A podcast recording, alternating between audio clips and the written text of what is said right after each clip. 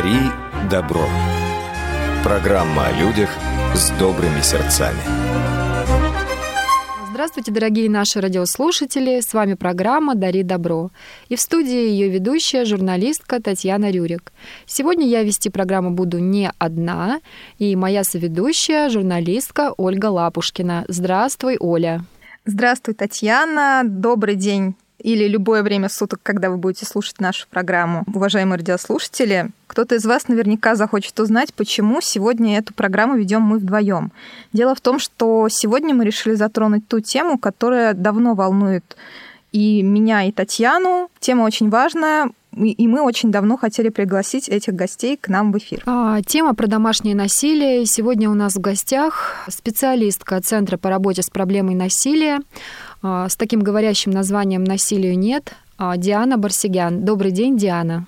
Здравствуйте, большое спасибо, что позвали меня. Очень рада быть здесь сегодня. А, Диана, расскажите, пожалуйста, о работе вашего центра, потому что не все знают и как он появился. А, наш центр существует уже с 2015 года, но а, с 2015 года Центр насилию нет появился именно как медиапроект. То есть это медиаплощадка была, это был такой сайт, один из первых а, вообще в русскоязычном интернете, где собрана пострадавшая, собрана информация для пострадавших от насилия. А, и изначально это был вот э, проект именно медийный, где люди просто могли узнать, которые столкнулись с этим, могли узнать, э, что делать, какие-то получить инструкции, например, пройти тест, э, как распознать, что в отношениях есть какое-то насилие или абьюз, и продумать, получить какие-то рекомендации, как действовать в том или ином случае, как написать заявление в полицию, как себя защитить и так далее. А, но в 2018 году мы уже зарегистрировались в Минюсте как а, некоммерческая организация, и с 2019 года мы работаем как а, организация, которая уже предлагает адресную помощь пострадавшим. И сейчас у нас пострадавшие от насилия любого пола, на самом деле это заблуждение, что мы работаем только с женщинами, могут получить и юридические консультации, и психологические консультации, и карьерные консультации – также у нас есть группа поддержки для женщин, которые столкнулись с насилием. И отдельно у нас есть направление работы с авторами насилия, то есть с теми людьми, кто э, применяет насилие, но хотел бы отказаться от него. У вас такая очень многоаспектная деятельность, и вы как раз рассказали о регистрации в Министерстве юстиции. Хотелось бы дополнить сейчас, как раз в начале программы, что, к сожалению, с прошлого года насилию нет э, официально внесли в реестр некоммерческих организаций, которые выполняют функции иностранного агента. Это вот та важная информация, которую необходимо добавить перед началом нашего интервью. Диана, такой вопрос. А, зачастую пострадавшие от домашнего насилия не жалуются на своих обидчиков в полицию. Но, тем не менее, какая-то статистика на этот счет бывает. Есть ли официальные данные вообще, сколько людей а, страдают от такой проблемы? Смотрите, здесь э, со статистикой есть очень большая сложность, потому что в России ее практически нет. То есть у нас нет актуальных цифр, которыми мы можем располагать. Более того, э, та статистика, которую нам предлагает МВД, условно, вот эта официальная статистика, она идет в разрез э, с теми цифрами, которые, например, получают в ходе исследований некоммерческие организации или журналисты из независимых СМИ, а, которые точно так же анализируют э, ситуацию и приходят совершенно к другим результатам. А, тут нужно сказать, что э, вот отсутствие статистики, эта проблема, что вообще она существует, это связано, я думаю, не только с тем, что, в принципе, государственная статистика пытается что-то приукрасить, да, и там нарисовать какие-то другие цифры, но также я думаю, что большая часть этого заключается в том, что женщины, мы не знаем настоящую картину, потому что действительно пострадавшие от насилия часто не идут в полицию. То есть э, они не входят в эту статистику таким образом. И получается, мы ничего не знаем о их судьбах, и мы не видим эти истории вот в, в цифрах. Потому что до сих пор мы знаем, что женщина, ну, а, я должна сразу сделать оговорку, я часто говорю женщина, просто потому что, конечно, проблема насилия, она в основном касается все-таки женщин, но я хочу сказать, что я не исключаю, что, конечно, пострадавшими от насилия могут быть и мужчины тоже, И ну, это и любые важно. возрастные группы, и, дети, конечно, пожилые да, да, родственники. Да, но просто вот чаще все таки это действительно такая проблема, с которой сталкиваются женщины. А, так вот, э, женщина обращается в полицию после э, седьмого раза, вот после седьмого акта физического насилия над ней. То есть мы понимаем, что и это и то, если она доходит, и даже если она дошла, если ее заявление регистрируют, если вообще полиция приезжает, а мы знаем, что есть масса случаев, когда этого просто не происходит. Соответственно, говорить о какой-то статистике вообще очень тяжело. У нас есть статистика, например, по мнению ВОЗ, а, Всемирной организации здравоохранения, они говорят, что а, одна из трех женщин по всему миру за всю свою жизнь сталкивалась с тем или иным насилием от своего партнера. Это может быть как сексуализированное насилие, так а, и физическое насилие, так и психологическое насилие.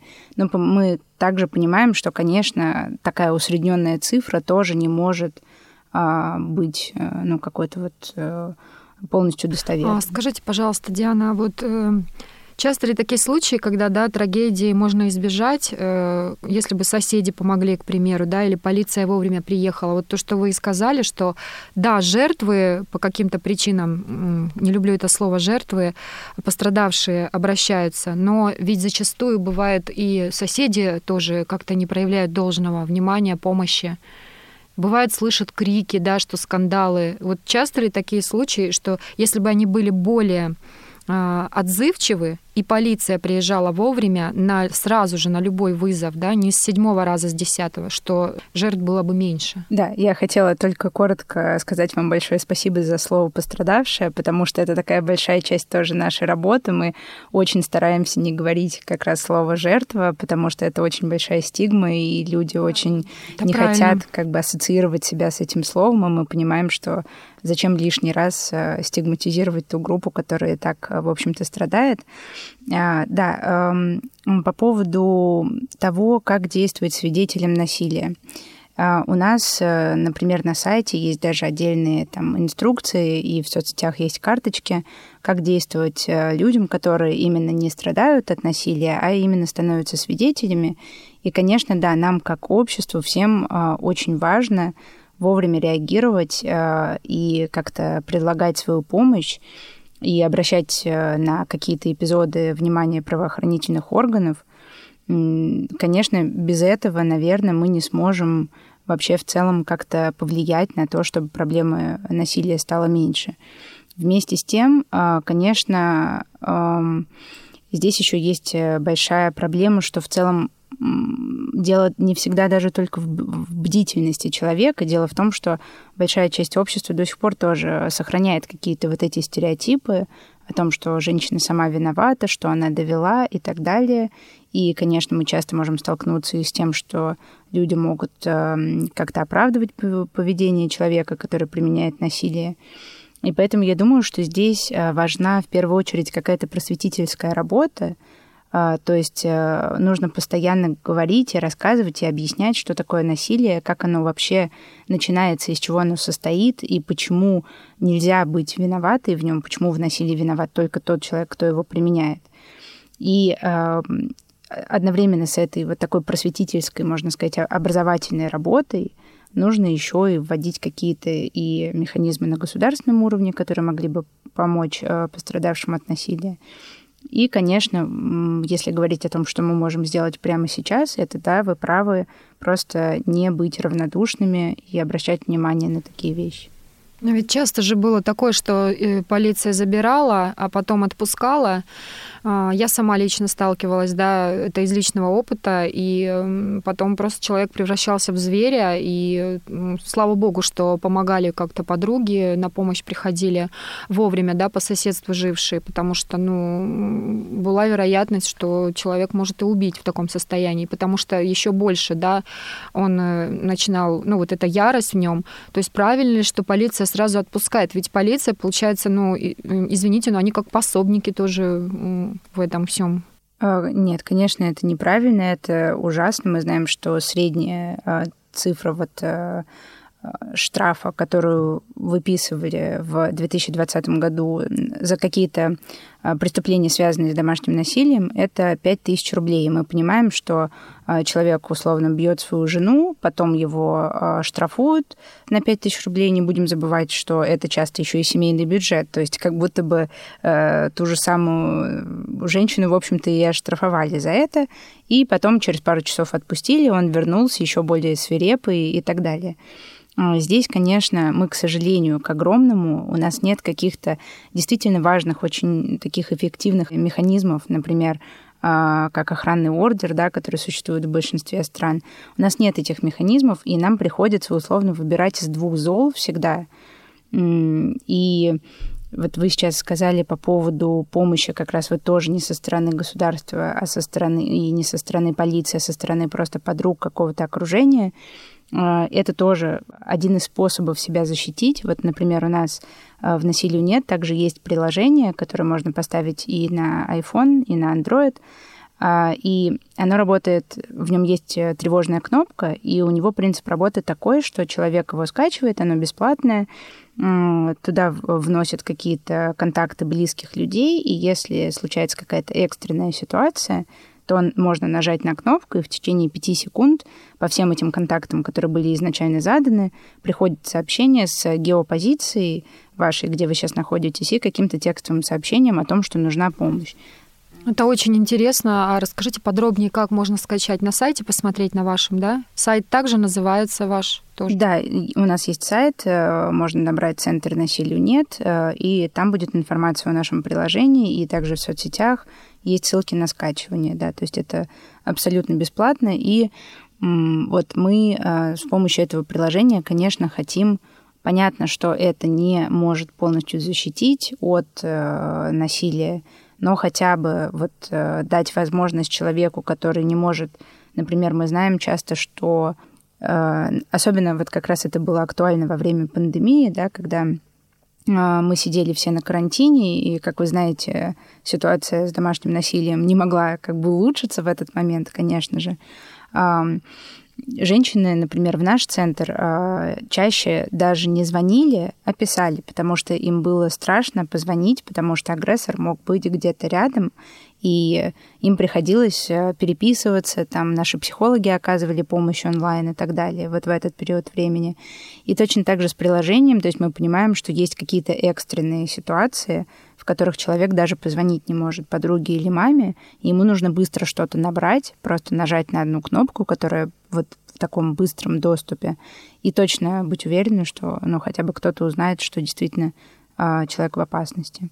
К сожалению, да, это очень тяжелая ситуация, когда не можешь напрямую связаться со своими близкими и сообщить о той проблеме, с которой ты сейчас столкнулся.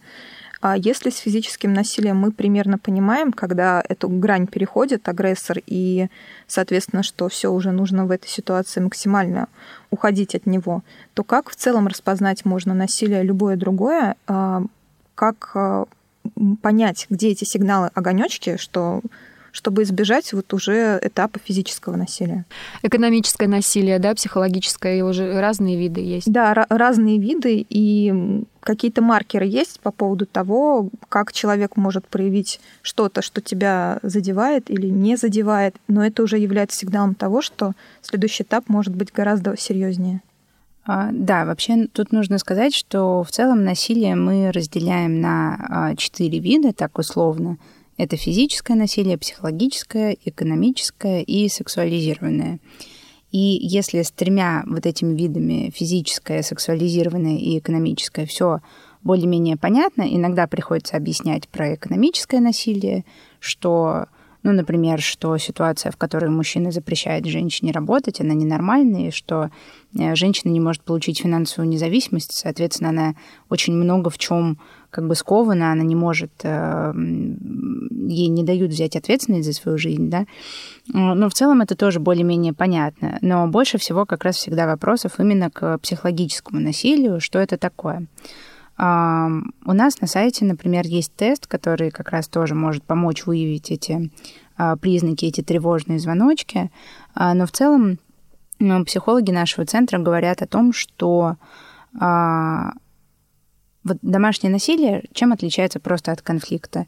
Конфликт — это люди находятся на равных. Они поссорились, они помирились, но так или иначе это оба взрослых человека, два эти взрослых человека контролируют э, свою жизнь, отвечают за свои поступки, и у них случается какая-то ссора там или не случается. Домашнее насилие — это систематическое подавление одного человека другим. Тут э, власть и контроль — это ключевые слова, э, про которые мы говорим, когда мы говорим о насилии.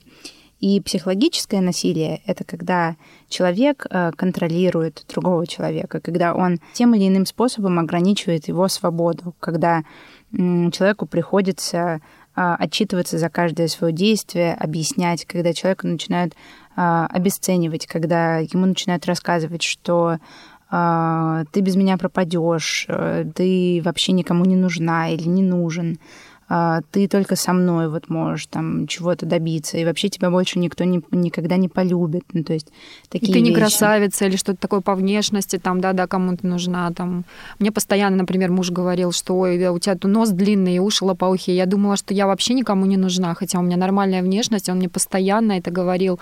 Ты что думаешь, ты у меня красавица? И когда тебе 8 лет, на протяжении 8 лет это говорят, ты в это поверишь, и даже сам ну, с нормальной внешностью человек подумает, что он ну, просто там, не знаю, чудовище какое-то. Да, это абсолютно так. Э, и также есть еще такой э, термин э, газлайтинг. Это когда человек действительно заставляет другого человека поверить, как будто бы он просто сходит с ума и уже вообще не понимает, что происходит, когда действительно человек попадает в такую ситуацию, он настолько вот как бы глубоко в этой ситуации, как вот, вот в этом подавленном состоянии, он, ему так давно говорят, что он, а, я не знаю, э, постоянно находится в истерике, что он вообще нерациональный, что он принимает только плохие решения, что через какое-то время он уже просто начинает в это верить, потому что он находится действительно в такой плотной эмоциональной связи с вот э,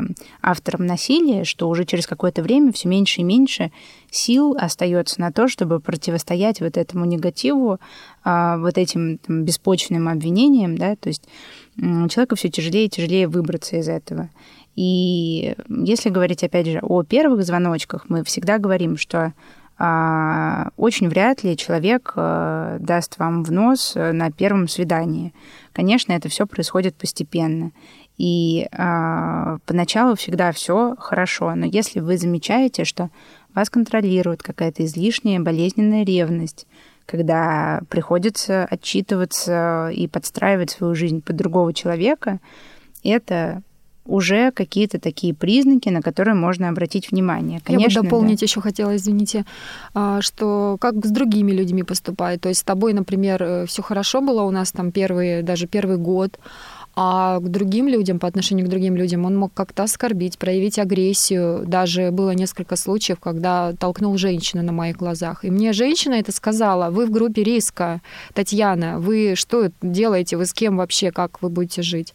Я его любила, естественно, любовь зла, как говорится, да, застила глаза, и все. Это тоже, конечно, звоночки. И вот это важно как раз проследить отношения с другими людьми, потому что mm-hmm. уже из-за этого можно понять, э, Стоит ли Ой, уже как-то прекращать общение с этим человеком угу. и как выбираться из этих отношений? Да, вы знаете, важны и отношения с другими людьми. Вы правы, что нужно обращать внимание на то, например, ролевые модели даже, которые человека вдохновляют, это ведь тоже играет роль. То есть, например, если человек очень сильно гордится и считает очень правильным а, действие какого-нибудь там, ну, условно, своего отца, который тоже бьет э, или бил там мать, то это, конечно, тоже может э, насторожить и должно настораживать. Но также я хотела сказать, что а, и не только отношение к другим людям и вообще взаимодействие, какие-то социальные связи, но также их отсутствие тоже должно настораживать, потому что мы знаем, что очень часто а, такие вот истории абьюза начинаются с того, что человек а, вообще максимально сокращает социальные контакты, какие-то связи женщины со внешним миром. То есть он пытается вот как бы растворить ее в, в любви, вот, вот в этой, э, чтобы они были такой за, закрытой системой, когда отваливаются постепенно сначала там какие-то подруги, потому что, ну, они же глупые, потом мать и там отец, потому что они какие-то тоже вредные и непонятные. И потом постепенно действительно человек остается как в клетке с другим.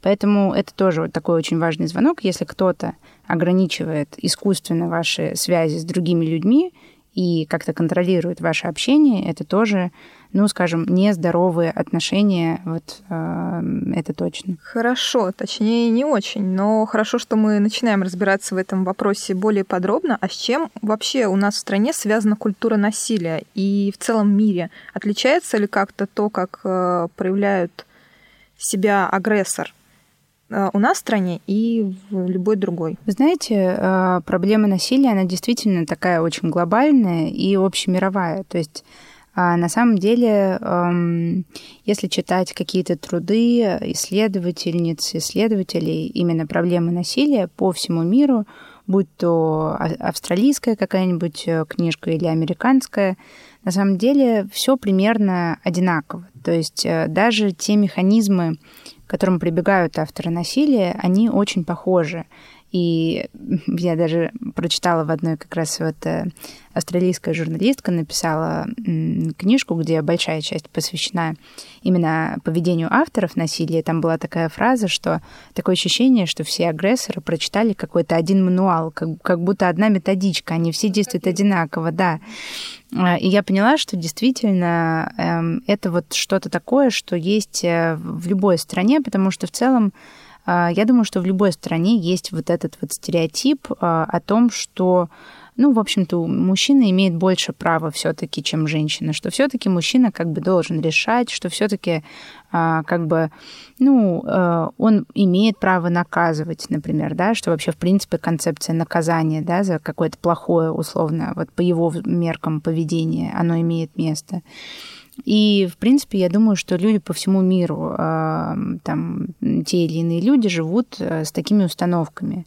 Другой вопрос, как э, мы боремся с этим, какие мы принимаем и законодательные э, нормы да, для того, чтобы эту проблему решить, и как мы в целом с обществом работаем, как мы говорим, и в какой интонации мы об этом говорим. Да? И, и вот это уже очень разнится. То есть то, как э, проходит работа там в европейских странах, ну, я думаю, вы понимаете, совсем не то же самое, как это происходит у нас. Но корень проблемы, я думаю, как бы он везде один и тот же. Это вот это вот просто убеждение, что так или иначе мужчины и женщины не равны. Э, ну или даже не обязательно мужчина и женщина, а просто, что вот отношения а, могут быть неравными и построенными на власти и контроле одного человека над другим. Да, ну как раз затрагивая вопрос европейских стран, дело в том, что я сейчас э, защищаю диплом, как раз связанный с проблематикой семейно-бытового насилия и тем, как э, с ним работают в странах Европейского Союза, конкретно во Франции. Вот во Франции э, начали заниматься этой темой более 30 лет назад, и у них как раз есть и охранный ордер, про который вы говорили, и своего рода защитное предписание, то, что фигурирует вот в нынешнем нашем законопроекте о профилактике семейно-бытового насилия. И вот хотелось бы узнать, насколько вы изучали при подготовке методики работы с людьми, которые обращаются к вам в центр, зарубежные планы? А, ну, а вы скорее говорите про какие-то законодательные да, инициативы. Да. Мы все-таки занимаемся именно адресной помощью, но, конечно, мы опираемся на какой-то опыт э, а, других организаций, европейских э, в том числе, которые консультируют пострадавших. То есть мы не занимаемся, это то как раз почему Минюст э, внес нас в список инагентов, а, по их мнению, мы занимаемся политической деятельностью, а мы, в общем-то, везде пытаемся сказать, что мы не занимаемся политической деятельностью, то есть мы не занимаемся политикой, мы не пишем закон, мы оставляем это тем людям, кто а, решил вот именно работать с конкретно этим законопроектом. Мы а, оказываем адресную помощь пострадавшим. И в этом мы стараемся опираться, конечно, на те техники, те практики, которые существуют, которые там действительно оказались эффективными по работе с проблемой насилия. У нас работают психологи, например, которые действительно специализируются на этой теме, то есть которые понимают, как, как правильно, как работать с такими людьми, которые пострадали от насилия, как снять э, какой-то посттравматический синдром, э, как э, вернуть человеку контроль над своей жизнью, как сделать его как бы сильнее и помочь ему прожить там ситуацию, будь то ситуация, которая происходила там ранее, или если он сейчас прямо находится в, в активной фазе этого насилия. Я бы сказала, что мы просто пытаемся брать какие-то те практики, те идеи, которые нам кажутся полезными и хорошими и подходящими для нас, которые мы видим в, во всем мире, и при этом привносить туда что-то свое также. Ну вот чьи практики вам как раз наиболее запомнились? Вы знаете, я, наверное, не смогу вот прямо конкретно перечислить по странам.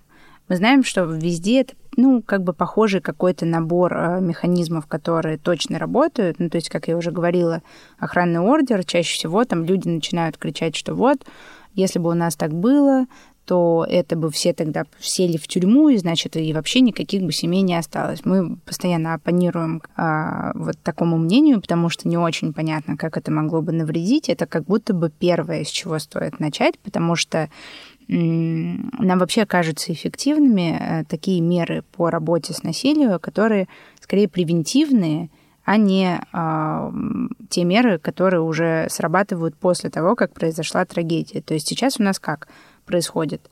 Э, в лучшем случае, когда уже что-то произошло ужасное, в лучшем случае тогда кто-то на что-то там среагирует. Например, там полиция приедет, да, и то не факт.